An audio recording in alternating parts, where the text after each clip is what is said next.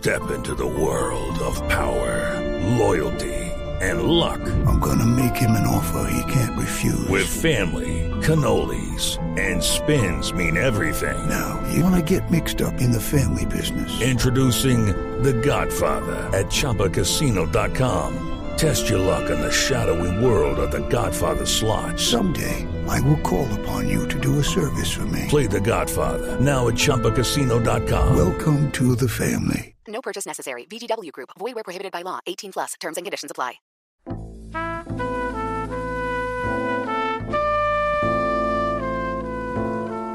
Archivo HJCK. Hoy hemos invitado a uno de los más grandes representantes de la literatura e investigación cultural y social de las negritudes. Se trata de Manuel Zapata Olivella, nacido en Lorica, Córdoba, en 1920. Maestro Manuel Zapata Olivella, bienvenido a los estudios de la HJCK. Esta es su casa. Sí, esta es una casa que yo no podré olvidar porque mis primeras actividades literarias aquí en Bogotá se realizaron en esta emisora a través de los escritores que fueron mis maestros, como León de Grave, como Aurelio Arturo, etcétera, en alguna forma o en otra, pues yo he considerado que esta es una emisora que para mí significa no simplemente un medio de difusión, sino todo lo contrario, un medio de instrucción en donde he recibido mucho. Gracias, maestro, por esas palabras. La actividad profesional ha enmarcado a Zapata Olivella principalmente en la literatura y las investigaciones antropológicas y étnicas de la raza negra lo ha convertido en un infatigable defensor de sus valores culturales y sociales. Eh, dentro de sus publicaciones, que son varias, novelas, relatos, también publicaciones científicas, atañen a, a este tópico. La obra maestra para muchos es el Changó, el Gran Putas, en la cual invirtió casi dos decenios para estructurarla.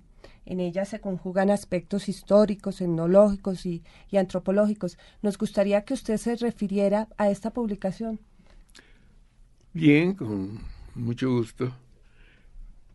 Sí, se dice que se ha tomado, he tomado más de 20 años en realizar esta novela, pero eso alude sencillamente al hecho de que anterior a Changó, yo había escrito varias novelas y a partir de un determinado momento, 1962, yo dejé de escribir novelas y solamente 20 años después pude publicar a Changó el Gran Putas. Pero esto no quiere decir que para la gestación de Changó yo hubiera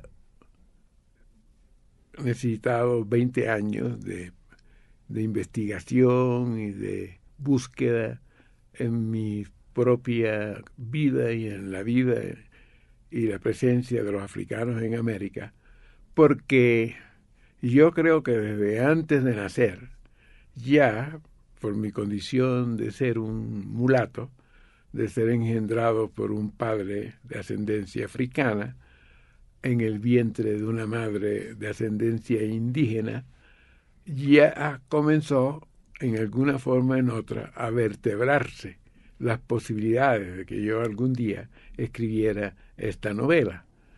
Y cuando digo que mi padre es un mulato es para hacer alusión a que era un descendiente de español con africano.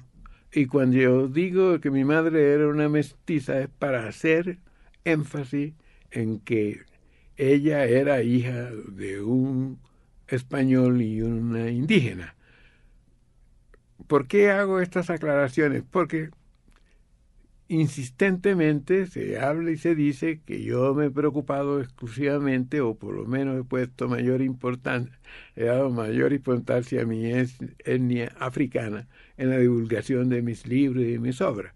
yo creo que eso no es correcto, porque yo siempre me he considerado un multiétnico, un descendiente de aborigen, de eh, español y de africano, y por lo tanto tengo una visión en la sangre, no a través de lectura ni de investigaciones, que me han permitido siempre mirar al mundo desde el punto de vista de estos ancestros.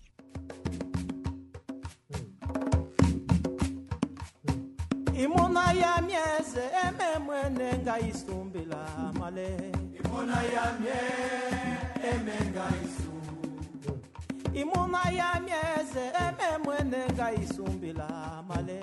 Imuna ya mie emenga isumbu wekibanganya tungileme enunweza penwa kisangela male. Imuna ya mie emenga isumbu wekibanganya tungileme enunweza penwa kisangela male. Imuna ya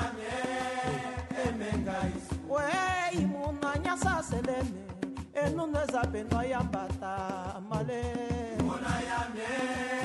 yambata Volviendo a Changó, maestro Manuel Zapata Olivella, esta obra ha sido reconocida a nivel internacional precisamente por el aspecto social y cultural, además de su rigor literario. Sí, indudablemente de todo lo que yo he escrito en el ámbito de la novela, esta es la que ha tenido más trascendencia porque se trata de la epopeya de más de, de 50 millones de africanos traídos a este continente, de los cuales 50 perecieron enfrentándose a los cazadores de seres humanos en África y durante la travesía, por las condiciones inhumanas a que, en que fueron sometidos, perecieron más de 50 millones y solamente 50 llegaron a estas tierras. Esa, ese episodio universal que ha enlutado indudablemente la conciencia humana, porque no se trató, como muchos piensan, de un régimen de esclavismo, porque la esclavitud no es tan vieja como el hombre, pero ya existía en Europa y existía en el Asia y en la propia África de mucho tiempo atrás, antes del descubrimiento. Pero el proceso que se dio con la conquista y colonización de América, que se le conoce como colonialismo, impulsó las prácticas inhumanas de la cacería de seres para convertirlos en esclavizados, los privó aquí en este continente del derecho a la vida, del derecho a tener una familia, del derecho a tener una voluntad propia, de poder en alguna forma preservar sus valores culturales, entre ellos los religiosos, etcétera. Esas circunstancias no han sido vividas por ningún pueblo antes en la historia de la humanidad, no había sido sufrida. Y por consecuencia, pues, hablar de la presencia africana acá era para mí algo que yo consideraba un deber porque ese tema no había sido abordado en su magnitud, en su totalidad, por ningún escritor y por ningún novelista.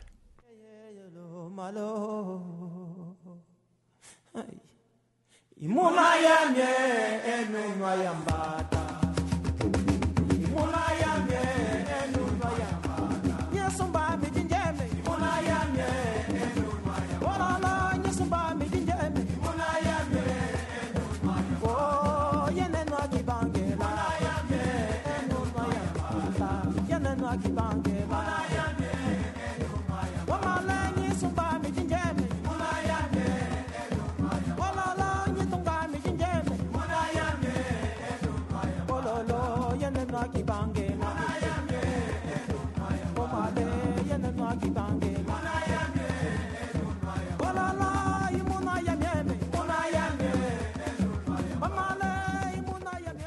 Bueno, maestro, y usted nos trae una chiva, como se dice en el ámbito periodístico.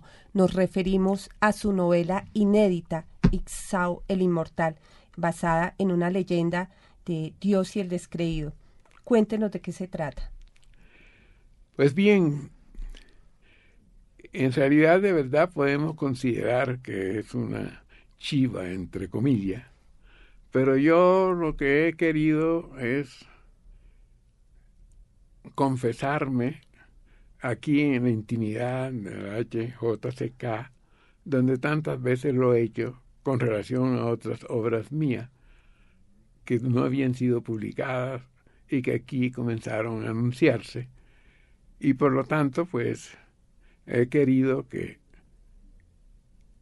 nuevamente dar al conocimiento por vez primera en el ámbito de los medios de, de comunicación radial algunos aspectos de esta novela inédita.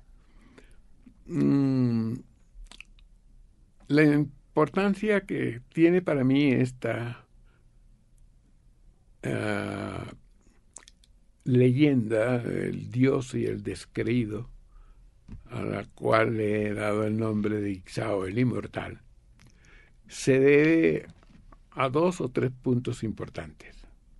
En primer lugar, que esté esa leyenda repartida en todo el continente, en donde en diferentes circunstancias y autores se han tomado fragmentos de esa leyenda digamos por caso, el, el primero que hace mención en la literatura latinoamericana, el gran novelista Juan Rulfo tomó una parte de esta leyenda en su libro El gallo de oro, en donde habla de unas luminarias que están señalando el nacimiento de una nueva vida y de otras vidas que se están extinguiendo. Eh, otro tanto hizo García Márquez en su novela, su gran novela, La, la Casa, decir La Casa Grande, Cien años de soledad, en donde presenta un duelo a muerte, un duelo a acordeón con el diablo. Ese, ese es otro episodio de esta leyenda de que he hablado. Eh, otro tanto ha sucedido con un cuento de don Tomás Carrasquilla, a la diestra de Dios Padre, es otro fragmento de esa leyenda. Pues bien, la importancia que tiene para mí el haber abordado este tema es que conjuntamente con mi hermana Delia, nosotros hicimos unas investigaciones en este país auspiciada por la Fundación Interamericana con el compromiso de recoger un tema que pudiera ser llevado a la escena.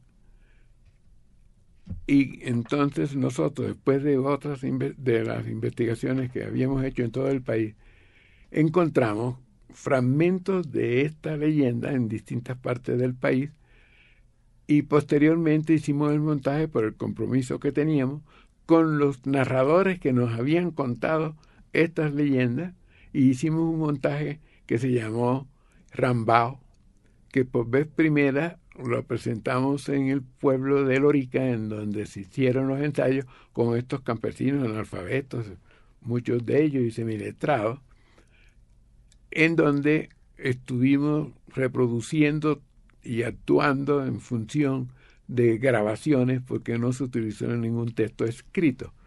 Posteriormente hicimos una presentación en la propia Lorica, otra en Montería y la última aquí en Bogotá. Esta representación aquí en Bogotá tuvo una audiencia de más de 5.000 personas y estos personajes anónimos como actores mantuvieron el interés del público durante más de dos horas y anduvieron siempre detrás de nosotros para que lo volviéramos a montar, pero los campesinos querían volver a sus tierras, no eran actores profesionales, nunca se montó. Yo ahora recojo toda esta experiencia en esta última novela que he titulado Ixao el Inmortal. Ixao el Inmortal, cuyo tema principal entonces sería como eh, establecer esa conversación entre la divinidad y ese hombre falto de, de fe, ¿verdad? Sí, ese es el tema central. Yo quiero a este, a este punto referirme a la trascendencia de esta leyenda, que para mí no fue sino seguramente una un auto sacramental que lo narraban los conquistadores acá. Pero ese auto sacramental debió haber sido conocido por, por Cervantes. Si lo conocían estos conquistadores que llegaron para acá, eso no podía ser inadvertido por, por Cervantes. Y entonces, seguramente, tuvo el propósito de escribirla. Pero en el 1505, 1605, cuando él escribe a su, a su inmortal obra, no era permitido que se hablara en, en España de un diálogo entre un descreído y, el Señor. La divinidad, claro. Eso significaba para él, indudablemente, la, la quema en la Inquisición. Y entonces él, con ese genio magistral que, que tuvo, convirtió al personaje Dios en Don Quijote. Esa es una certeza que yo tengo porque en realidad Don Quijote representa el nuevo cristianismo, el nuevo testamento en la defensa de la libertad y en la lucha contra la esclavitud. Esa es la gran importancia que tiene esta novela, porque tiene semejante padre que no quiso escribirla en su momento. Y yo no estoy muy seguro que a mí no me vaya a pasar los mismos miedos que tuvo Cervantes el día que la publiquen, a pesar de que, como en Don Quijote, la preocupación no era sino hacer de Don Quijote un buen cristiano, y yo eso no lo he, no lo he cambiado acá sino sencillamente que Dios quiere que ese descreído se haga un buen cristiano. Se haga un buen cristiano.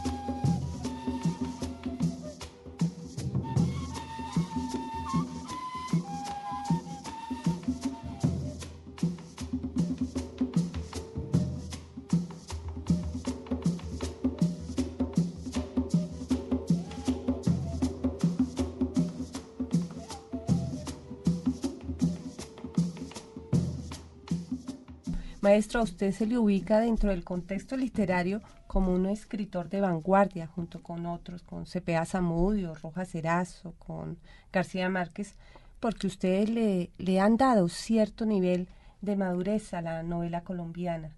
¿Está usted de acuerdo con esta ubicación que se le da? Bueno, mire, yo quisiera rememorar acá un poco una revista que tuve por más de, de 15 años que se llamó Letras Nacionales. Esa era una, revista en la cual muchos jóvenes eh, estuvimos interesados en tener un órgano de publicidad porque no teníamos acceso a los medios tradicionales que estaban reservados solamente a los consagrados. Y en Letras Nacionales pues publicaron artículos en sus primeras épocas eh, García Márquez, eh, eh, el mismo Zamudio, todos estos escritores de la época que usted está señalando que fueron mis compañeros y que hoy en día son también unos autores muy reconocidos, etcétera. Pero yo quisiera informarle a este respecto que yo no me considero parte de esta generación, sino en la medida en que fui director de esa revista. Y no me considero de esa generación porque yo era mayor que todos ellos. Y porque también los temas que yo estaba ah, abordando eran producto de unas investigaciones, unas experiencias personales. Pero no quiero ahora separarme de, ese, de esa connotación que me honra y que honra a cualquiera de haber sido los precursores. Pero en Changó el Gran Puta resulta al revés. Changó el Gran Puta es una novela precursora de lo que en este momento se está escribiendo sobre lo que se llama la novela postmoderna. Por su estructura, por su lenguaje, por su temática, eh, el Dios y el descreído es una novela contemporánea de la posmodernidad. Manuel Zapata Olivella pertenece a una familia cuyo entorno fue definitivo para esa vocación literaria que ya usted en las venas, maestro, desde muy niño. Bueno, yo considero que no es el caso de un escritor o de un de un profesional cualquiera que sea la profesión a la que se dedique, que uno no, va determinando esos hábitos y se va enamorando de algunos eh, renglones de la cultura, sino que ya eso está en los genes. Yo creo que ya desde que uno nace está uno predeterminado a ser un músico o a ser un escritor o a ser un vagabundo. Ahora bien, el hecho que esté predeterminado por los genes no quiere decir que uno se realice en esos aspectos, porque la cultura también lo modela a uno. Y de acuerdo con las circunstancias en donde uno crezca, donde uno reciba las primeras eh, nociones del lenguaje, de acuerdo con las prácticas de los padres, etcétera, los genes o los impulsos que puedan traer los genes pueden ser variados. Si todos los seres humanos pudieran cumplir lo que llevan escrito en la carta genética de nacimiento, yo creo que la humanidad sería mucho mejor. Pero resulta que muchos se extravían. Y en cuando hay una propensión en el ser humano a ser eh, a compartir con el prójimo sus sentimientos, sus ideales, etc., hay otros que se apartan de ellos. En este caso, pues los genes no están siempre predeterminando la manera como uno se realiza. Pero yo sí creo que en el caso mío, mi vocación por escribir no es una cosa ocasional ni porque quisiera tener ser director de una revista, sino porque ya eso estaba marcado por los genes. Y quiero decirle esto, ¿por, ¿por qué razón digo esto? Porque yo comencé a hablar a la edad de cuatro años. Cuatro años es una edad muy tardía. Me creían que yo iba a ser mudo, etcétera. Y afortunadamente a los cuatro años comencé a hablar. Pero como mi padre tenía una un colegio y ella enseñaba a leer a adultos y a niños, etcétera. Cuando yo abrí la boca, podía decirle a, a, los que me preguntaban cuáles eran los nombres de las letras de la cartilla y yo se los decía. Tres meses antes no hablaba y tres meses después yo podía decirle, este es el número 3, este es el número 4, esta es la Z, esta es la A, etcétera, porque lo había aprendido sin que pudiera expresarlo en palabras. Cuando comencé a hablar, ya nadie me ha quitado ese don, insisto, y escribo cada vez que puedo. Y desde entonces, maestro, usted se ha preocupado por la defensa de las comunidades marginadas, de la identidad cultural de nuestros pueblos y el derecho a la esperanza. Esa ha sido una constante en la obra de Manuel Zapata Olivella, quien nos ha acompañado aquí en Punto de Encuentro. Maestro, muchísimas gracias por esas palabras que usted nos ha dicho el día de hoy. Pues vuelvo y repito, las he dicho con tanta espontaneidad porque he sentido que siempre aquí he tenido un nuevo hogar. Gracias.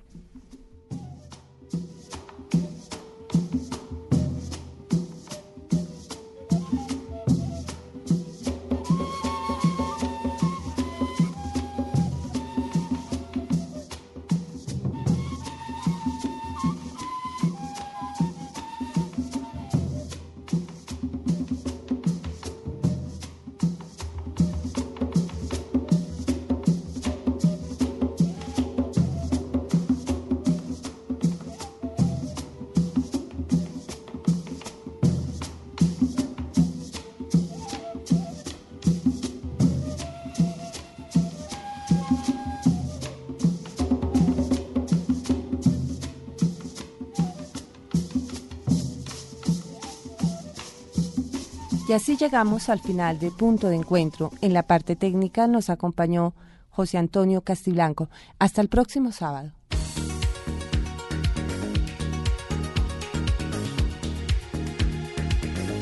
Punto de Encuentro.